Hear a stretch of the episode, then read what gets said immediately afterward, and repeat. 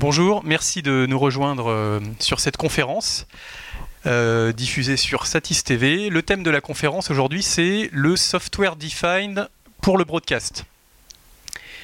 Et pour parler de ce sujet, euh, nous avons trois invités. Je commence tout à ma gauche, Geoffrey Hérault, qui est directeur commercial chez Lavo. Ensuite, Yvan Leverge, qui est directeur des ventes chez Ross Vidéo. Et juste à ma gauche, Guilhem Crière, qui est directeur du développement chez Panasonic Europe. Voilà, donc trois euh, fabricants de matériel qui, euh, vous l'avez compris, ont quelque chose à voir avec le software Define. Alors, quand j'ai cherché des intervenants pour cette conférence, je dois avouer que euh, software Define, c'est un mot qui parlait pas à grand monde. Alors j'ai aussi moi cherché sur internet ce que ça voulait dire exactement.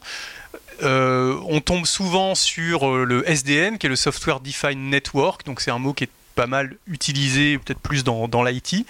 Et donc la question qu'on va se poser d'abord c'est, euh, puisque c'est important, et je vois a souvent dans les conférences il y a beaucoup de personnes qui viennent pour, pour apprendre, et, à la base on va s'intéresser à la définition des mots. Qu'est-ce qu'on appelle Software Defined pour le broadcast? Alors je vais commencer tout à gauche avec Geoffrey Hérault. Donc qu'est-ce qu'on appelle Est-ce qu'on peut avoir ta définition du Software Defined? Bonjour à tous. Euh, oui, donc je pense que c'est que c'est le un micro il est euh, il est en marche. D'accord. Il est en marche. Euh, c'est je pense que c'est un terme effectivement qui qui à l'origine me provient certainement justement de cette notion de euh, SDN, de Software Defined Network, et donc a été un peu étendue à d'autres euh, à d'autres concepts. Et euh, je pense que c'est important de préciser ça parce que euh, Bon, à, mon avis, il y a plusieurs interprétations de ce terme et plusieurs, on va dire, usages.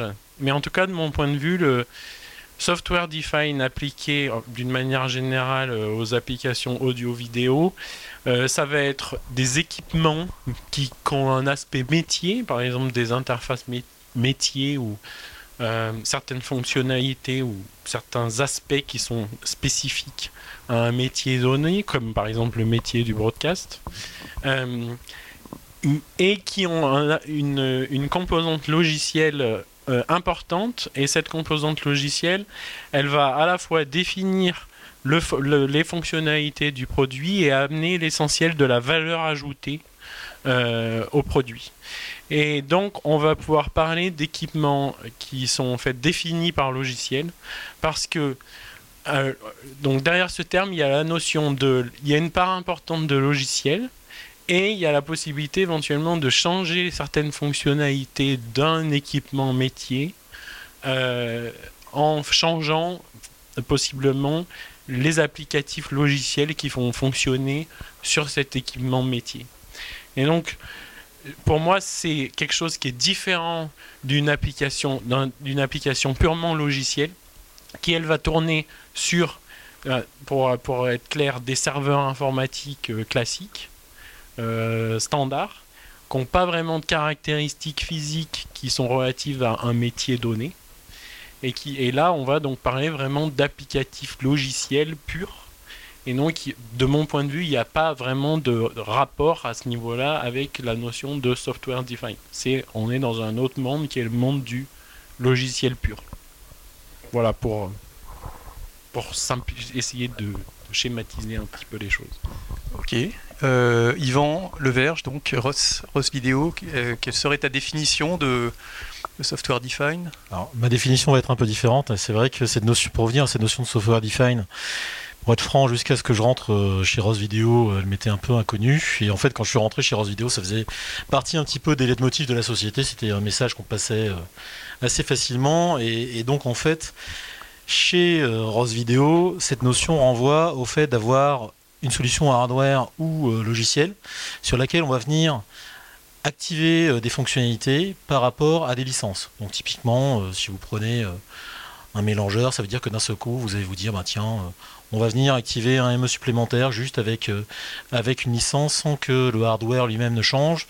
Si on prend une solution logicielle, ça veut dire que bah, à un moment donné, on va venir euh, par exemple sur de l'habillage graphique, on va venir activer une, deuxième sortie ou une troisième sortie d'habillage graphique hein, de synthé juste à travers d'une licence, et ainsi de suite. Donc c'est vrai que c'est quelque chose qui est très intéressant parce que ça permet tout bonnement à l'utilisateur final déjà d'acquérir une solution qui peut correspondre à son budget et ou à ses besoins du moment et du coup faire évoluer cette solution par rapport à, ses besoins qui eux-mêmes peuvent évoluer. Donc ça c'est bien, ça permet d'éviter de se figer en fait dans le temps aussi. voilà un petit peu ce que ça signifie chez nous. Et c'est vrai qu'on le retrouve au travers de, la quasi-totalité de, nos solutions, hardware ou logiciel. D'accord, on va, on va y revenir. Euh, chez Panasonic, c'est quoi le, software define? Est-ce qu'on a encore une troisième définition euh Alors pour complexifier encore, euh, non, alors on va pas faire euh, thèse, antithèse, synthèse. Euh, il y a effectivement des éléments dans les deux réponses-là qui s'appliquent. moi, je vais juste reprendre deux mots par rapport à ce qui a été, dit. Côté Geoffrey, c'est la, partie network, parce que ça, c'est quand même important. C'est-à-dire que voilà, le but, c'est d'interfacer les choses au travers d'un réseau via des applicatifs logiciels, ça c'est très clair, et comme l'a dit Yvan, ne pas être figé. Et ça, c'est le point clé parce que notamment chez nous, Panasonic, ça fait, ça fait 100 ans qu'on développe des produits hardware, qui sont clairement à l'opposé de ceux dont on est en train de discuter aujourd'hui. C'est du hardware, on, crée des boards, des FPGA, des boards électroniques, qui ont une application spécifique et donc figée. Donc, euh, en rentrant dans ce monde-là, en ajoutant cette couche réseau, cette couche logicielle et bien sûr toujours du hardware parce que c'est quand même important, on arrive à des applicatifs qui sont beaucoup plus flexibles, beaucoup plus optimisés, euh, et, qui s'appuient évidemment sur des outils qu'on appelle off-the-shelf, donc des serveurs traditionnels par exemple, des, CPU et des GPU traditionnels. Et donc tout simplement pour l'utilisateur, ça veut dire que au lieu d'acheter un produit hardware qui avait une spécificité, une application uniquement, on va pouvoir acheter ce qu'on appelle maintenant plutôt des solutions donc euh, une base de système qui va pouvoir évoluer, qui va pouvoir être plus flexible, dans laquelle on va pouvoir assigner les ressources de manière beaucoup plus simple.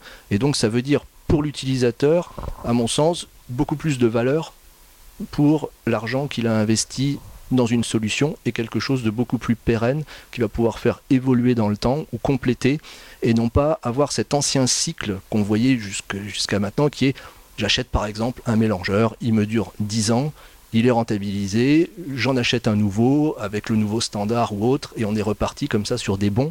Là, on est sur quelque chose qui va évoluer grâce à cette couche software et réseau euh, sur un certain nombre d'années. D'accord. Alors pour parler vraiment euh, concrètement, parce que là, là c'est encore, on est dans la, dans la définition des termes, un peu dans la théorie, mais quels sont les, quels sont les produits chez vous respectivement qui sont devenus, qui étaient purement hardware et qui sont devenus euh, software defined? Donc quelle, quelle, quelle, quelle gamme de produits ça touche?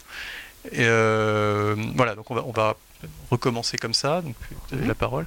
Alors, on peut prendre l'exemple donc des mélangeurs. Euh, chez Panasonic, c'est quelque chose qui va vraiment dans cette direction. Donc, jusqu'à quelques années, on faisait vraiment des mélangeurs hardware, donc euh, avec une architecture fixe, des ME, etc. Voilà, pour ceux qui sont familiers, familiers avec le mélangeur. Donc, des architectures relativement fixées. Ça fait quelque chose sur le papier, et globalement, on ne peut pas s'attendre à ce qu'il y ait des tonnes d'évolution ou des tonnes de choses différentes. Il y a des cartes optionnelles. voilà, il y avait des cartes optionnelles, des choses comme ça, donc c'était très limité en termes d'évolution.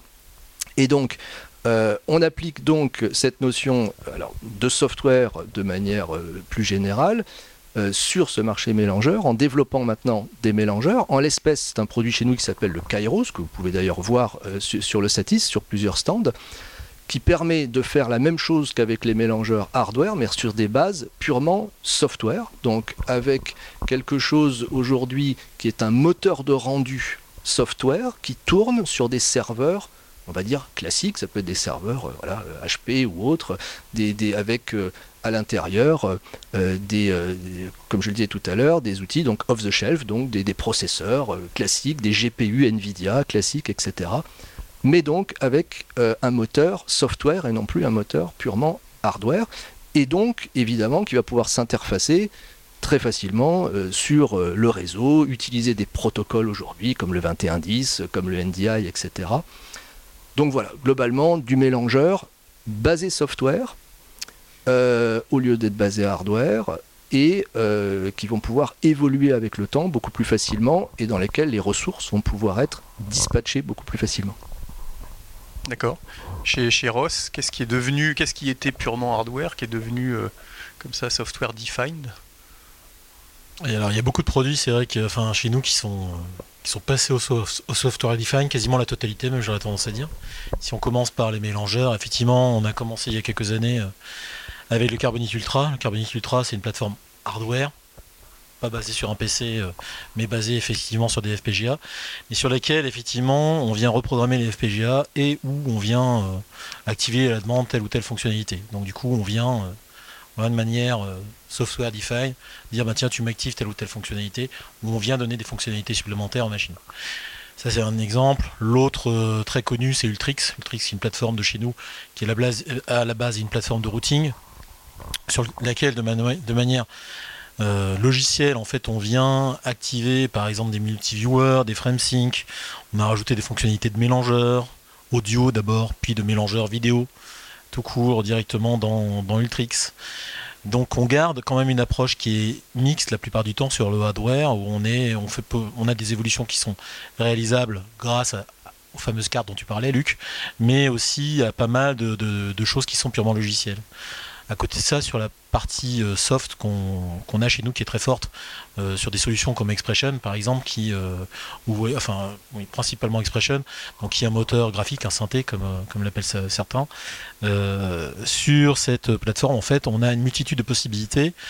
Le logiciel en tant que tel peut faire beaucoup de choses. La seule chose, c'est qu'on vient ou pas activer telle ou telle fonctionnalité par rapport aux besoins de l'utilisateur final. Ça ne sert à rien, par exemple, de donner la possibilité à un utilisateur final de gérer euh, l'équivalent d'un d'un- stade en termes d'habillage graphique, alors que lui, son besoin, c'est juste d'afficher un logo dans un coin euh, pour une chaîne euh, locale, typiquement. Donc on vient donner des solutions qui répondent un peu aux besoins de tout le monde, qui peuvent là aussi évoluer dans le temps, parce que c'est pas, on n'est pas figé, on vient juste, si on est contacté quelques mois, années plus tard, on peut activer à volonté une fonctionnalité, et sans qu'il y ait un, un surcoût euh, énorme, euh, enfin même il n'y a pas de surcoût entre euh, le fait que vous l'achetiez immédiatement en tant que le- la solution de base, ou que vous la fassiez évoluer après, le coût sera le même. Donc on est vraiment sur, une sur, ce- sur cette approche mixte hardware-software, mais sur lequel on joue sur la- l'accord du software defined pour les deux. Mais on, mais- mais est quand même encore sur du hardware un peu dédié, c'est-à-dire que c'est pas du, Alors, du serveur standard. Le, le FP euh, le FPGA là-dessus, j'ai entendu ce que, ce que disait mon voisin de chez Panasonic, et c'est vrai que euh, le FPGA, chez nous, on le considère comme quelque chose de totalement reprogrammable. Et du coup, même, enfin, c'est c'est un peu la force comparée à d'autres composants qui sont très très figés. Le FPGA, on peut le programmer et le reprogrammer. Et l'avantage, c'est que du coup, par exemple, même si on prend euh, euh, la quantité de, de, keys que tu, quand tu peux avoir sur un ME, euh, pour ceux qui ont acheté un Carbonite Ultra il y a quelques années, ils se sont dit ah bah tiens c'était euh, 4 keys par ME, bah maintenant c'est 6 keys par ME tout bonnement parce qu'on a optimisé l'utilisation des FPGA. Et donc on a reprogrammé les FPGA pour qu'ils en fournissent plus un utilisateur. Et en plus les mises à jour étaient gratuites. C'est assez intéressant. Euh, chez Lavo, Et moi, je vais commencer par rebondir sur ce que disait Yvan, parce que en fait, je pense que en termes de, enfin pour moi, au niveau, le concept de software defined, comme je disais, y y a- c'est une sorte d'étape intermédiaire entre les applications purement hardware avec du silicone dédié, donc des puces dédiées, des circuits dédiés, euh, vers les applicatifs totalement logiciels, où là on fonctionne sur des serveurs. Euh, des, serveurs standards avec vraiment donc un applicatif logiciel où il y a l'immense majorité de la valeur ajoutée du produit. Donc pour moi, le software defined, c'est vraiment un peu entre les deux. Donc, et certains constructeurs comme Lavo et comme je comprends euh, apparemment comme euh, Ross par exemple, ont, ont besoin de cette étape de transition, même si on sait qu'au final, on va tous terminer avec des applicatifs logiciels qui fonctionnent en mode cloud dans des data centers et des choses comme ça. À terme, ça me paraît être une évidence. Mais néanmoins, euh, dans cette transition technologique, euh, on a besoin de certains dispositifs qui, en matière de, performance sur certains aspects, euh, la synchronisation, le calcul parallèle et ce genre de choses-là, peuvent difficilement se faire sur des plateformes de type serveur traditionnel. Et où donc on va utiliser par exemple des FPGA comme, comme c'était indiqué précédemment, mais en les utilisant d'une façon très différente de ce qui était le cas il y a 20 ou 30 ans en arrière, où là on programmait avec des langages très bas niveau, donc VHDL pour ceux qui savent pas ça parle, pour aujourd'hui euh, programmer des, des FPGA avec des langages de programmation standards comme du langage C ou des choses comme ça qui sont utilisés dans l'industrie du développement logiciel. Et donc en fait, c'est du logiciel parce que c'est des techniques de développement qui sont identiques à celles qu'on pourrait avoir pour des applicatifs logiciels. Ça amène la flexibilité du logiciel parce qu'on va pouvoir reprogrammer ces FPGA pour changer de fonctionnalité sur une plateforme hardware qui pourtant reste la même. Et donc là, pour moi, on parle vraiment de software defined. Et donc, c'est euh, donc une direction dans laquelle Lavo s'est engagé depuis déjà un certain nombre d'années. En fait, ça a commencé au moment de l'introduction des premiers produits vidéo chez Lavo, comme euh, le V Pro 8 par exemple. Et donc on retrouve des choses qui pour moi sont la, conséquence du software defined qui est justement la possibilité d'ajouter des fonctionnalités par licence ou de changer les fonctionnalités sur la base de la même plateforme hardware, euh, mais simplement en faisant fonctionner un applicatif logiciel. Alors ça peut être une reprogrammation de firmware ou simplement changer d'applicatif sur la même plateforme hardware. Euh, donc on a fait ça au début donc sur notre sur nos, nos, nos, produits vidéo donc on était un nouvel arrivant euh, dans ce domaine là juste pour ceux qui connaissent pas bien Lavo qu'est-ce que qu'est-ce Qu'est-ce que vous avez comme gamme de produits? Lavo, historiquement, c'est un fabricant de matériel audio, surtout de consoles de mixage audio, de production pour la télé, radio euh, euh, et euh, aussi un petit peu de, spectacle vivant. Et puis qui s'est lancé dans le domaine de la vidéo il y a environ, on va dire, une grosse dizaine d'années. Et donc, on a commencé donc à utiliser ces technos de software defined au niveau de ces produits vidéo, donc processeur vidéo, système de grille vidéo, enfin très orienté IP, euh, multiviewer, etc. Aujourd'hui, par exemple, on, a une plateforme matérielle unique sur laquelle euh, qui est une carte de processing qui est basée à la fois sur du FPGA et des processeurs euh, plus conventionnels, genre processeurs type euh, Intel ou autre.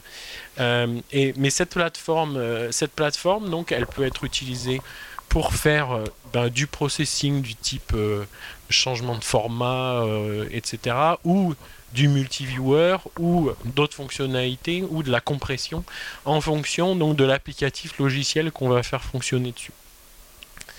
Euh, au niveau audio, donc on a entamé cette transition plus récemment. Donc au niveau de, par exemple, nos cœurs de console MC Square, qui est un, donc un modèle de console un, des plus connus chez Lavo, qui donc l'année dernière on a abandonné les cœurs traditionnels qui étaient des châssis un, peu euh, archaïques avec des cartes sur lesquelles on avait des DSP euh, vraiment donc là c'est du silicium dédié euh, on pouvait faire des modifications, augmenter la capacité, mais ça voulait dire acheter des nouvelles cartes, rajouter des cartes dans les châssis, etc.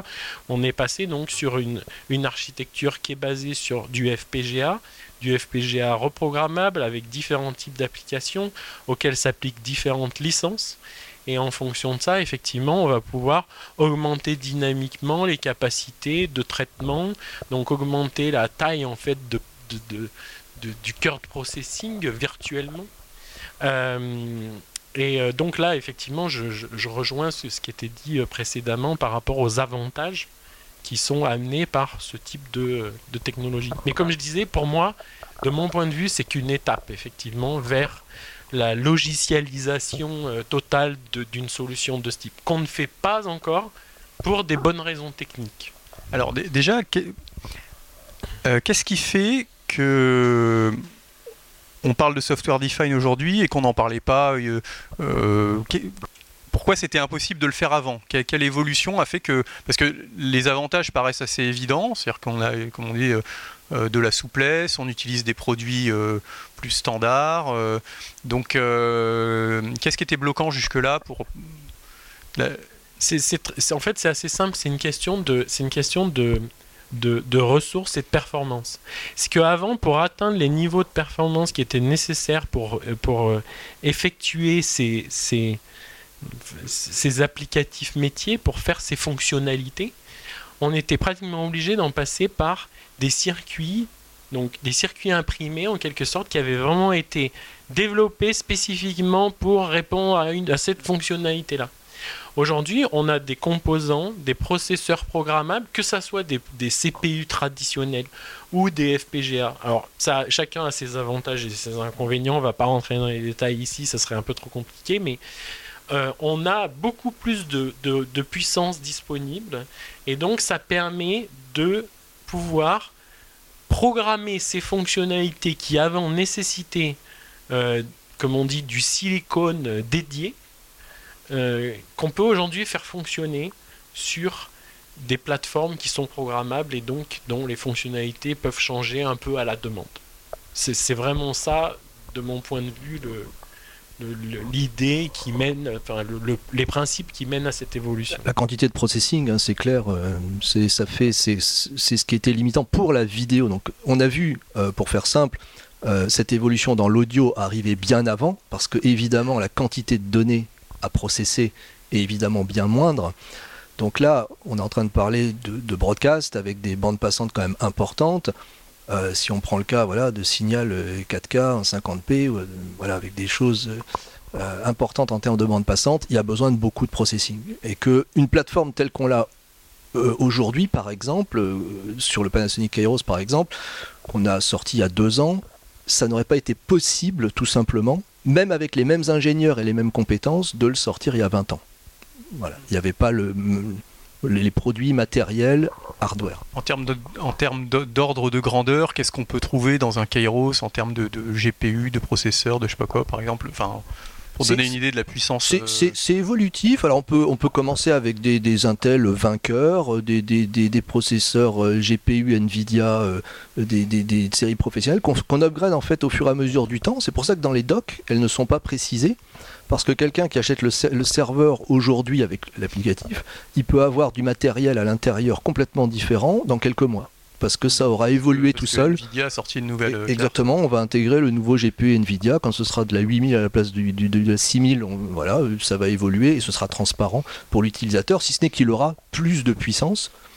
Euh, de, processing, bah, peut-être qu'il fera 10 pictures in picture en 4K au lieu d'en faire 8, enfin peu importe. Mais voilà. et, sur le plan euh, économique, c'est du point de vue du fabricant, c'est plus facile, c'est plus compliqué Qu'est-ce que ça change en fait Puisqu'on va aussi utiliser euh, des produits euh, tierce partie. Euh, Yvan Moi, Je pense que c'est quand même déjà plus intéressant pour le client final à l'origine, parce qu'en fait, ça lui permet d'avoir une solution qui est beaucoup plus pérenne dans le temps. Donc son investissement et son retour sur investissement est déjà beaucoup plus intéressant. Est-ce que ça te permet d'avoir, là où avant, comme le disait Guilhem, tu voilà, acheté un hardware dédié, tu, l'exploitais, et bon, 5 ans après, en gros, Bon, tu pouvais le prendre et le jeter. Euh, là maintenant, tu as des plateformes sur lesquelles euh, tu peux très bien te dire, bah, tiens, dans 10 ans, euh, oui, ça continuera encore à tourner. Tu auras fait des reprogrammations de FPGA, tu auras amené des fonctionnalités supplémentaires.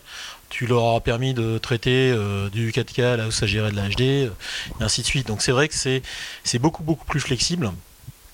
Et, et c'est vrai que, ben, comme, le disait, euh, comme, le disaient mes confrères, la grosse évolution quand même, ça a été la capacité de traitement. La capacité de traitement, effectivement, avant on n'aurait jamais pu faire ça. Nous, on utilise les deux, un peu comme, euh, un peu comme là-haut, on utilise les deux, euh, technologies. On utilise, je pense que chez Panasonic c'est la même chose, on utilise les FPGA et les processeurs plus classiques. Les, solutions matérielles qu'on va utiliser dépendent vraiment des applicatifs dire que pour l'instant, sur la partie graphisme, on utilise surtout des solutions basées sur du processeur Intel avec euh, bah, du Nvidia, tout bonnement parce que euh, c'est ce qui fonctionne le mieux et qui apporte le, plus les meilleurs résultats. Sur euh, tout ce qui est, on va dire, besoin de, enfin, besoin de traitement de signaux, besoin de, de, de plateformes en fait, de conversion, etc., on est plus sur des FPGA. Justement parce que c'est très très réactif, il n'y a quasi aucune latence. Et donc ça permet d'avoir une solution optimale. Et là, de répondre aux besoins euh, que sont les besoins de broadcast. Il y, a encore des domaines où, euh, où c'est un petit peu critique de faire du, du, software define, euh, où il faut, il faut, quelque chose de rapide avec des faibles latences et qu'on ne sait pas encore faire. En... déjà, il y, a quand même pas mal de besoins. Premier, effectivement, c'est déjà ne serait-ce que les, ne serait-ce que les routeurs.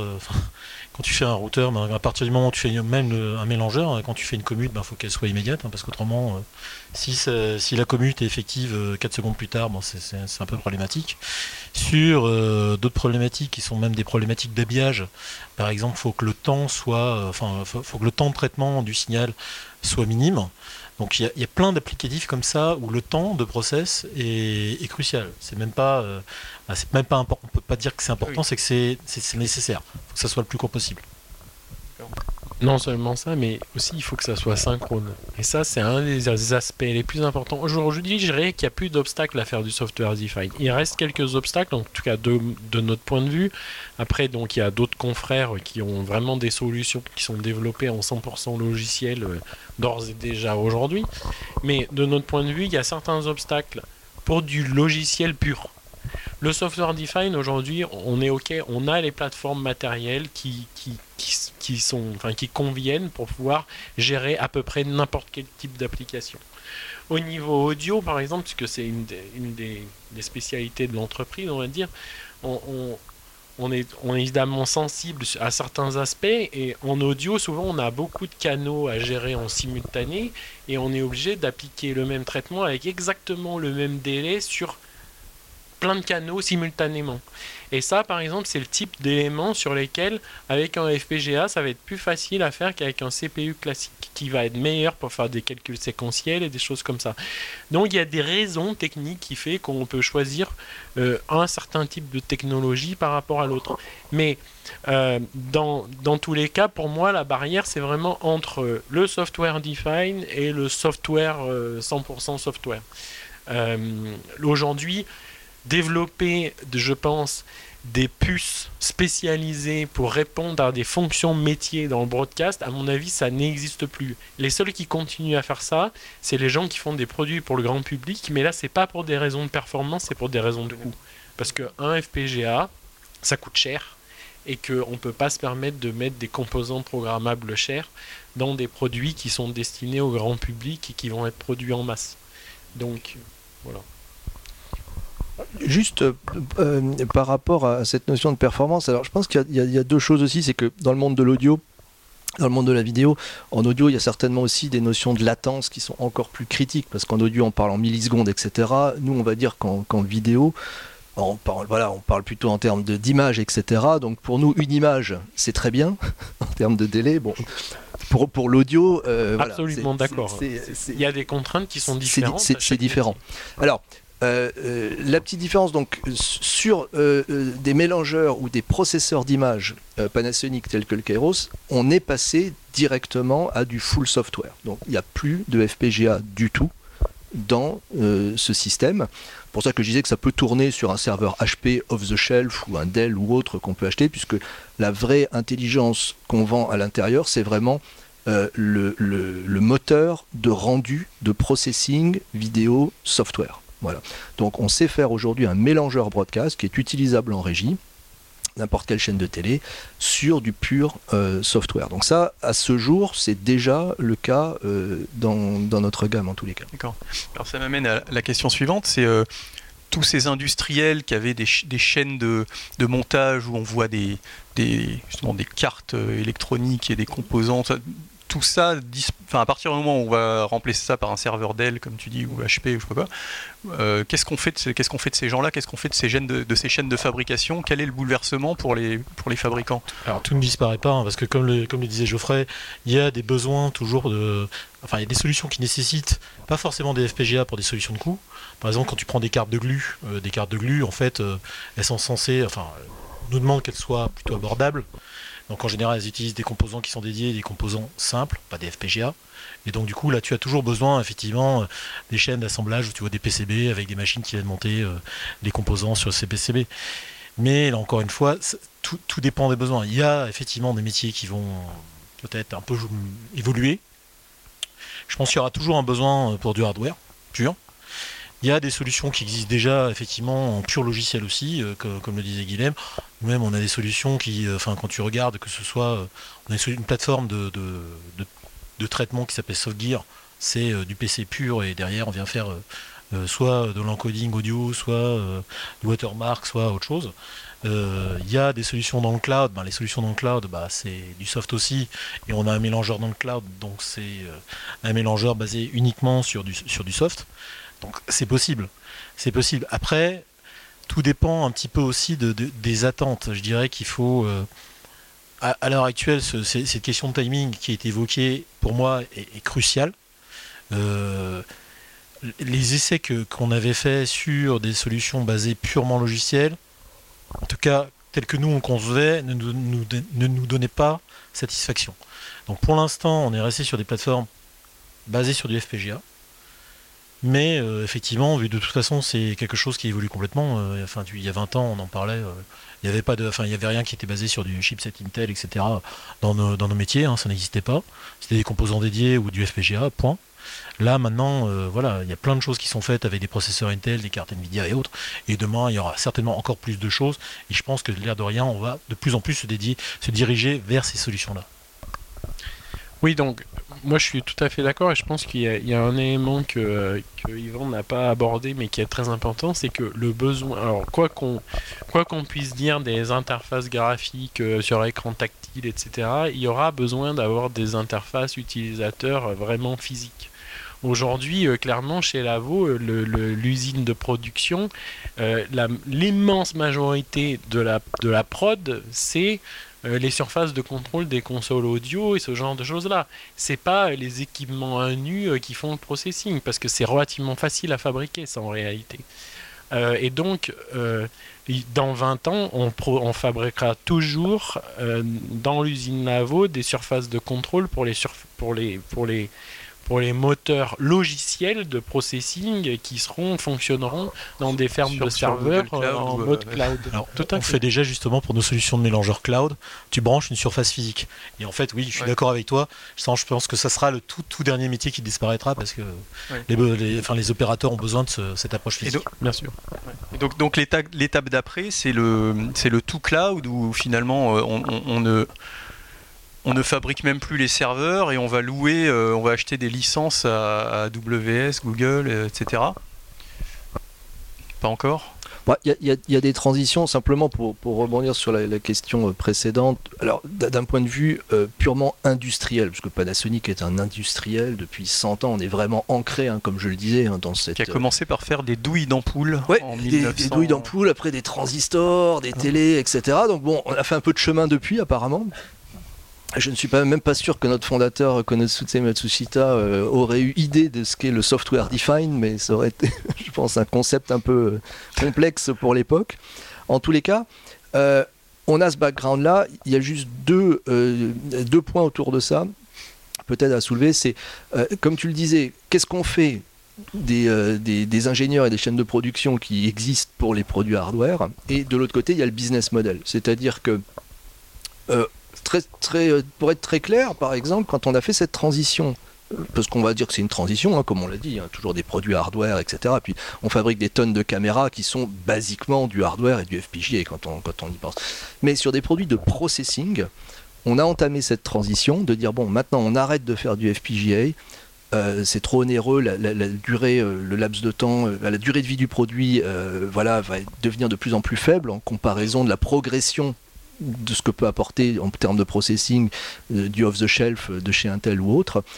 Euh, donc on a créé des nouvelles structures. Donc c'est typiquement euh, nos usines de production au Japon ne développent pas les produits software comme Kairos. On a, on a mis en place une unité de R&D dédiée en Europe pour ce produit-là, pour cette solution-là, cette plateforme-là, plutôt que produit, cette plateforme-là, les usines au Japon continuent à produire notre hardware traditionnel et ça c'est arrivé on top parce que effectivement c'est pas forcément facile, voire impossible de, de, mettre des gens qui travaillaient sur du pur hardware ou sur des choses vraiment spécifiques. C'est des métiers différents. Voilà. C'est des métiers différents. Euh, alors c'est pas, ça veut pas dire que c'est impossible pour certains d'entre eux de faire la transition, mais en tous les cas c'est vraiment une approche différente et des choses différentes. Donc nous on a choisi voilà, de créer une unité de développement complètement à côté. Et sur le côté business model, c'est de se dire, bah, euh, tout le monde ne peut pas forcément faire une transition directe ne serait-ce que, euh, euh, pas forcément que pour des raisons technologiques, mais pour des raisons structurelles et de business model, qui est que, bah, exactement comme pour les voitures, on ne peut pas se dire du jour au lendemain, on va produire que des voitures électriques chez PSA ou chez BMW, parce qu'il y a encore notre business model qui est assis sur de la voiture thermique, donc on fait une transition. Voilà. Dans notre cas, ça a été un peu plus rapide parce que les, ce type de mélangeur-là n'était pas le cœur de notre business, qui est les caméras. Donc on a pu faire cette transition rapidement sur les mélangeurs. Mais si le, notre cœur business avait été euh, là-dessus, on aurait matériellement dû avoir une période de transition plus longue pour des paramètres purement économiques. Pour les caméras, on ne met pas encore des capteurs sur le cloud. Ça, Big Brother n'est pas loin. Ça, ça viendra peut-être. Je dirais, on, on externalise. la fonction capteur n'est pas encore cloud, cloud, cloud based. Bah, quand on aura des électrons virtuels, et des, euh, et des photons virtuels. On fera une autre Euh, conférence. Voilà, c'est comme les micros, hein, c'est pas gagné. Voilà, les micros, euh, près de l'action. On a encore du hardware avec des micros. Et... Juste pour ajouter sur, ta- sur euh, ta question, euh, Luc, c'est le, le- et va-t-on vers le tout cloud euh, très vite Euh, Alors, je- je- C'est l'impression qu'on a quand on va euh, sur des salons. hein. tout le monde aimerait bien, mais en fait, euh, le problème du cloud, c'est pas la solution qui existe dans le cloud lui-même. Le problème, c'est la connexion vers ce cloud. C'est-à-dire que c'est euh, les liaisons montantes et descendantes. C'est-à-dire qu'à l'heure actuelle, le traitement, enfin la capacité de traitement est déjà sur le cloud. Les serveurs qui, qui- qui sont dans des fermes, que ce soit Amazon ou, ou Microsoft, sont capables de traiter euh, les informations. Ça, c'est pas un souci. Le souci, c'est que les endroits où, où ça pourrait être le plus intéressant, c'est les endroits où toi, tu ne te vois pas déployer du matériel parce que c'est pas intéressant économiquement. Mais, bien souvent, malheureusement, ces endroits sont des endroits aussi où tu as la connexion, enfin où tu as la moins bonne connexion au monde. Euh, par exemple, si on va dans la Creuse et qu'on se dit tiens, on va aller dans la Creuse, euh, tiens, on va mettre, on va utiliser un système de mélangeur dans le cloud. Ouais, super, mais il faut que tu remontes tous tes signaux et tu les redescendes. Euh, donc déjà pour les remonter et, euh, et trouver la connexion sur place qui va bien pour remonter tous tes signaux dans le cloud. Je, pense que là est la vraie problématique. Donc, est-ce qu'on est capable d'apporter ces solutions-là dans le cloud? Oui. Est-ce qu'on est capable de le déployer facilement à l'heure actuelle? Ça dépend vraiment de l'endroit où tu te situes et ça dépend vraiment de l'infrastructure réseau que tu peux avoir à, de- Pas, pas à encore. disposition. Donc, tout Oui, je précise qu'on n'a rien contre la Creuse. hein. Starlink dans la Creuse bientôt. Mm. Mais aujourd'hui, euh, ce que dit Yvan, c'est clairement le, le cœur du problème. Euh, et c'est aujourd'hui qu'on voit qu'il y a- qu'en fait, c'est une migration progressive. C'est-à-dire que on parle de cloud et on voit tout de suite le cloud sous forme de serveurs AWS et compagnie. Mais en fait, il y a des gens qui font des systèmes dans le cloud privé en quelque sorte.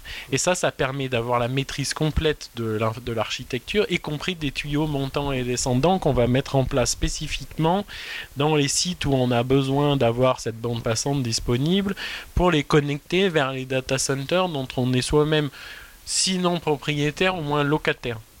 Donc là, on construit une sorte de système de cloud privé, mais ça, revient exactement au même. C'est les mêmes serveurs qui vont faire tourner les mêmes applicatifs, mais d'une façon un peu plus euh, personnalisée, on va dire. Ça, ça donne aussi un certain, certains avantages par rapport aux questions de sécurité, pour les applications qui sont très sensibles, etc. Puisqu'on va maîtriser soi-même la sécurité euh, au niveau des, des, des machines, au niveau de l'infrastructure, de, de l'infrastructure réseau qui l'accompagne, etc. Donc euh, voilà, c'est pareil, le cloud, c'est c'est un concept, il y a plusieurs façons d'implémenter du cloud. Euh, et donc, euh, voilà, tout ne va pas aller sur, fonctionner sur des serveurs Google ou Amazon euh, du jour au lendemain. Pas tout de suite. D'accord. Tu peux aussi avoir une approche hybride, hein, où seulement une partie de ton matériel est dans le cloud. Nous, c'est enfin, c'est ce qu'on utilise là sur le stand par exemple, où en fait on- euh, la solution de NRCS et, euh, et la solution d'assistant prod sont dans le cloud, et en fait la, la solution mélangeur est, est on-premise. Donc là, on fait un mix, on fait de l'hybride. C'est le cas pour pour- des questions de.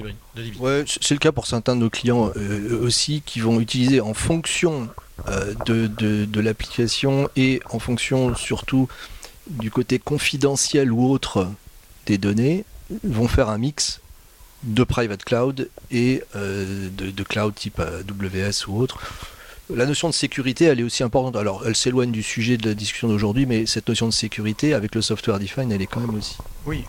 Alors justement, en parlant de, sécurité, euh, est-ce que le, les clients, enfin les utilisateurs, euh, moi, je suis d'une génération où l'informatique, euh, ça faisait un peu peur. C'est-à-dire c'était euh, des bugs, des reboots, euh, des, plantages, etc.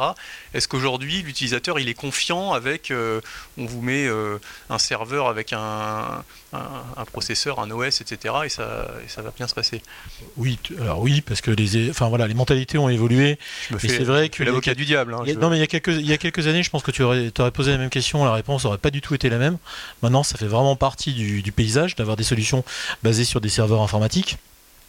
Ce qui fait peur, et c'est effectivement ce que tu as dit plus tôt, c'est la cybersécurité. La cybersécurité, chez tous nos clients.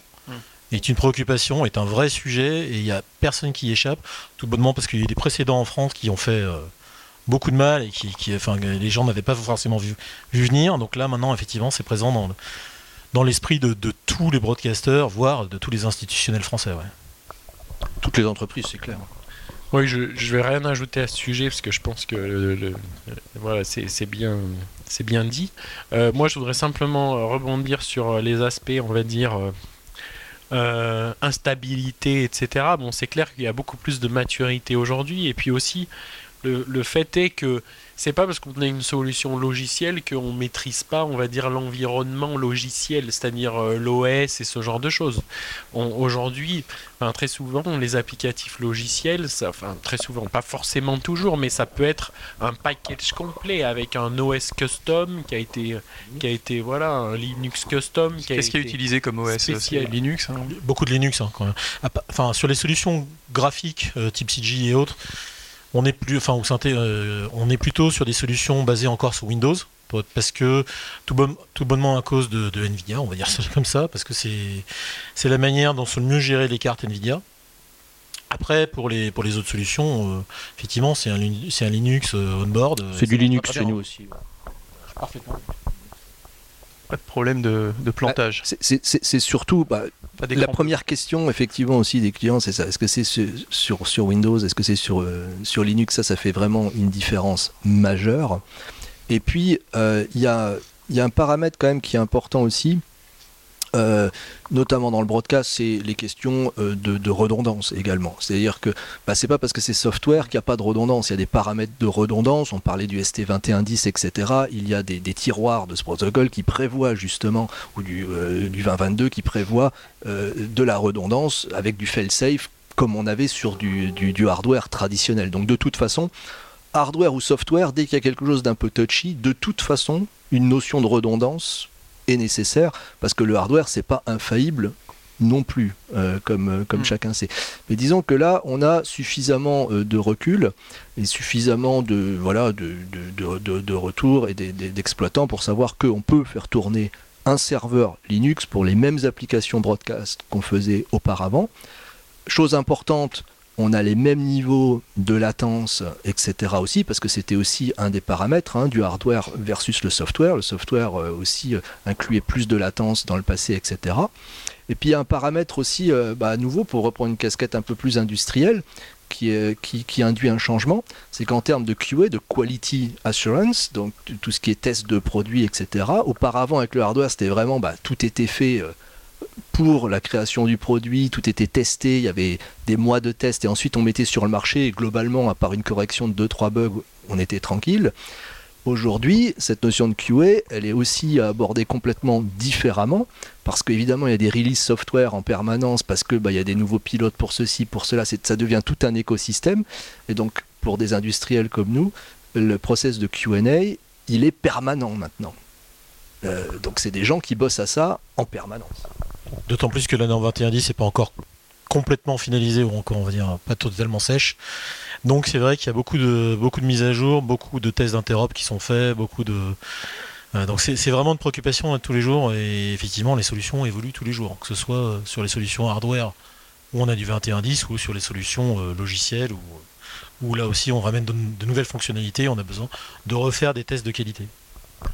Disons que c'est un peu les, inconvénients des avantages. On a des systèmes qui sont flexibles, qui, qui permettent des évolutions rapides, euh, d'amener de nouvelles fonctionnalités. On était beaucoup plus contraint par le hardware précédemment.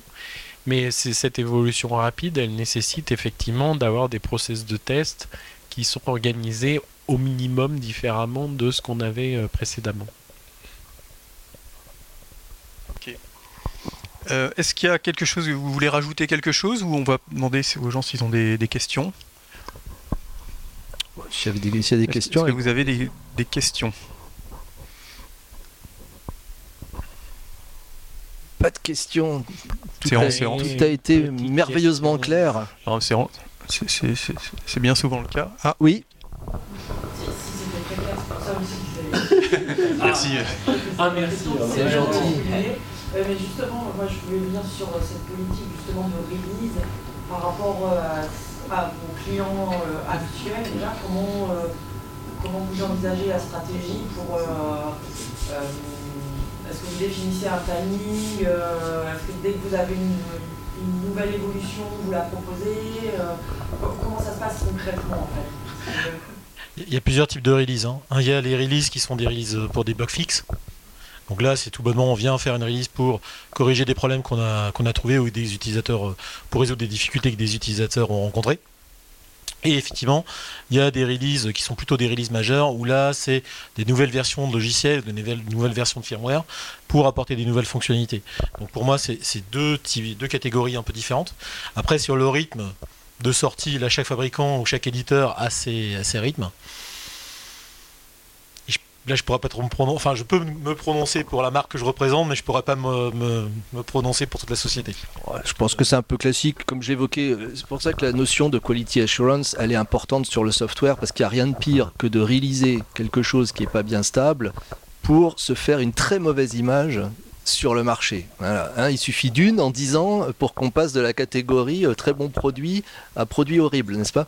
Donc, euh, il faut euh, effectivement être vigilant sur ce point-là. Je pense que là-dessus, voilà, on a tous ce même process industriel de dire on va passer tant de semaines, par exemple, en test sur différents protocoles.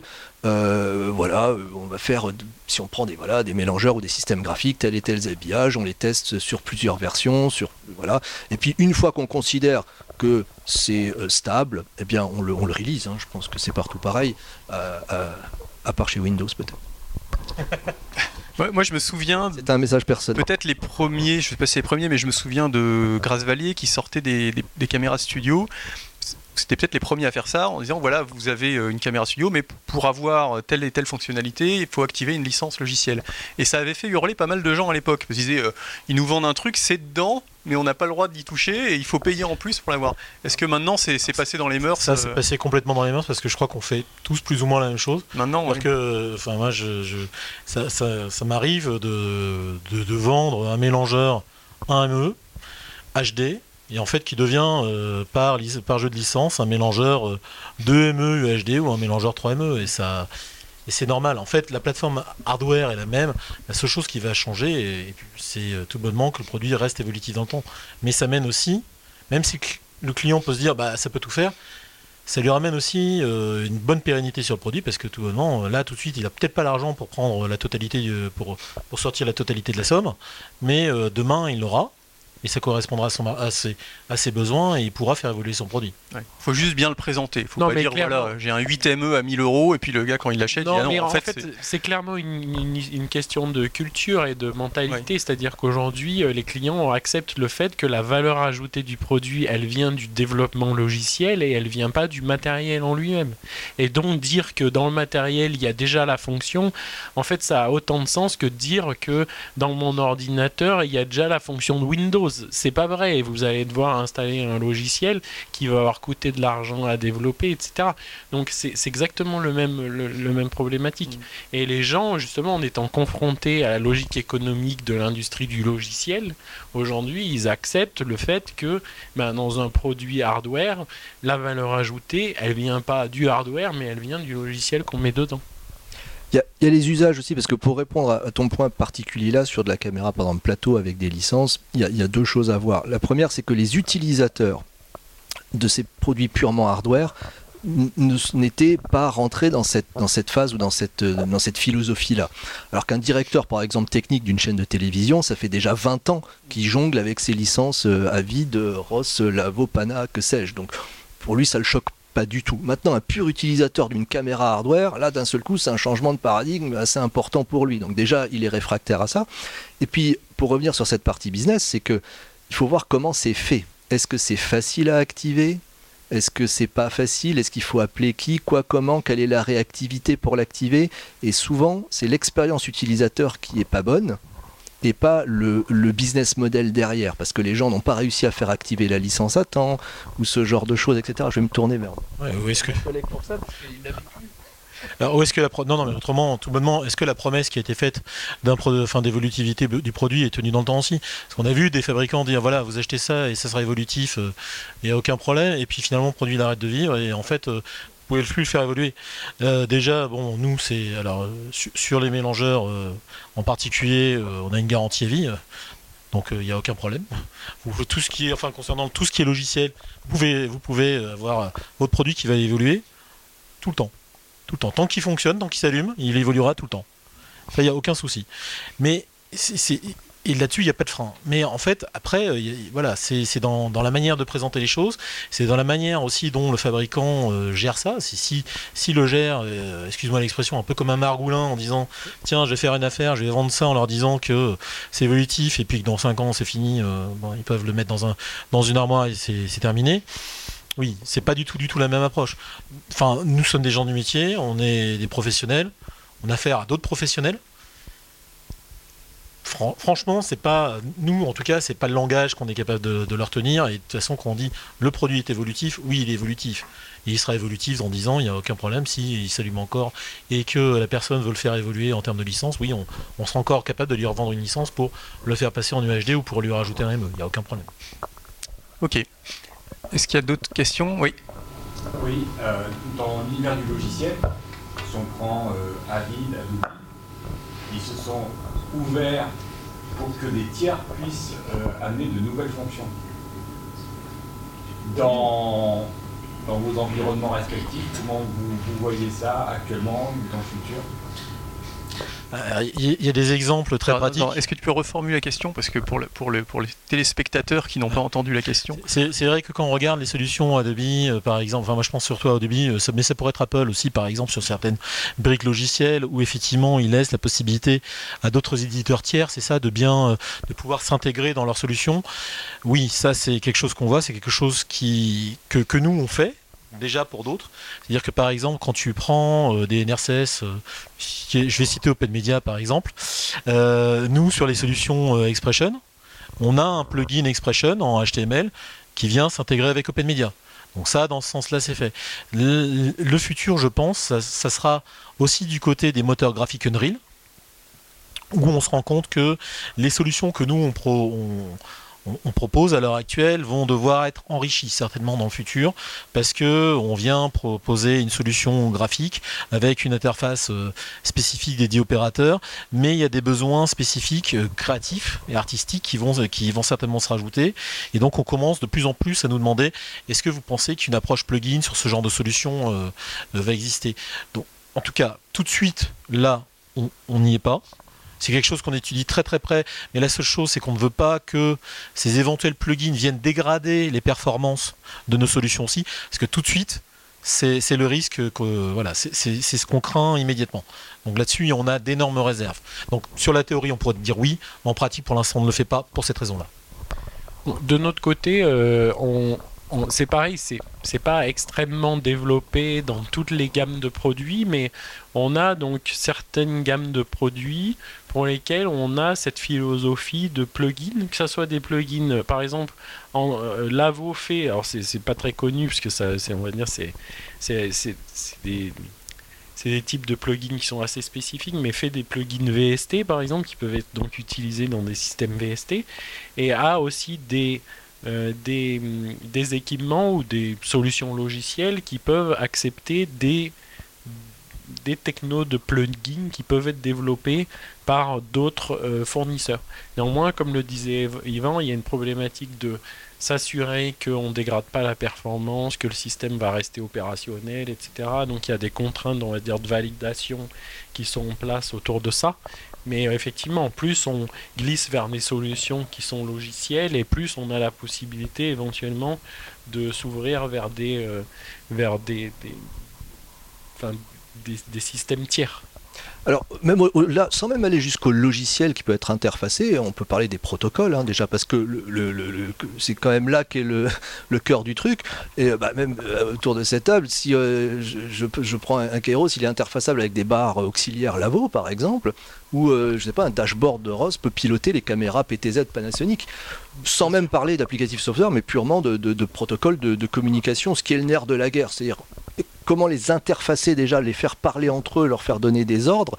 Et puis après, bah, s'il y a des couches software complémentaires, bah, c'est voilà, encore on top, mais euh, on commence par là déjà. Dans, ce- dans ce milieu, je dirais, dans cette industrie, euh, l'inter- l'interopérabilité entre les équipements, c'est quand même un sujet qui existe depuis très longtemps parce que euh, et tous ces systèmes, il faut qu'ils fonctionnent ensemble dans la même régie de production, que ce soit une régie fixe, un car ou quelque chose comme ça, sur lequel, par exemple, il y a en plus souvent un système de contrôle qui permet de piloter l'ensemble des équipements. euh, euh, de façon plus centralisée, comme euh, VSM chez Lavo par exemple. Donc, interfacer des systèmes avec des solutions tierces, c'est- quelque chose qu'on fait, je pense, tous ici de façon, enfin, ça fait partie du quotidien de notre métier, très clairement. Je- pense que enfin, sur les trois fabricants que nous sommes, il n'y en a aucun qui fournit la totalité de la solution. Nous, pourtant, on a déjà, on a déjà 17 lignes de produits. C'est déjà pas mal, on fournit beaucoup de choses, mais malgré tout, on n'a pas tout. Et, franchement, euh, ce besoin d'interop que, que, que, que- Guilhem et que Geoffrey ont, mentionné, c'est c'est plus important. Donc sur la partie hardware, il existe. Sur la partie logicielle, on le retrouve aussi. Mais cette notion de plugin, toujours, je suis désolé, j'y reviens. Moi, je suis extrêmement prudent pour des questions de performance. En, tous les cas, c'est l'expérience client au final, encore une fois, qui est importante. Bah, c'est des, clients tels que vous qui, euh, euh, qui s'attendent à un certain nombre d'interopérabilités. Donc de toute façon, c'est mandatory, hein, comme on dit euh, aujourd'hui. C'est obligatoire d'avoir des choses qui fonctionnent ensemble. La, la- la black box euh, d'il y, a- d'il y a- d'il y a 20 ans, bon, c'est des concepts qui sont terminés. Les clients, d'ailleurs, je pense que les trois quarts des gens qui viennent au Satis aujourd'hui, c'est pas pour voir un produit. C'est pour voir des, des- des- des solutions, pour voir des choses tourner ensemble, pas juste voir euh, une caméra sous cloche ou un mélangeur faire un truc dans un coin. C'est voilà, on est vraiment rentré dans cette ère-là, je pense. Ok, bah écoutez, ça fait pile une heure, je crois. Donc euh, je vous propose, euh, je vous propose d'applaudir nos intervenants et je les remercie Merci à beaucoup vous. pour leur euh, pour leur clarté. C'était euh, très intéressant. Et je vous dis donc merci et à bientôt. Merci.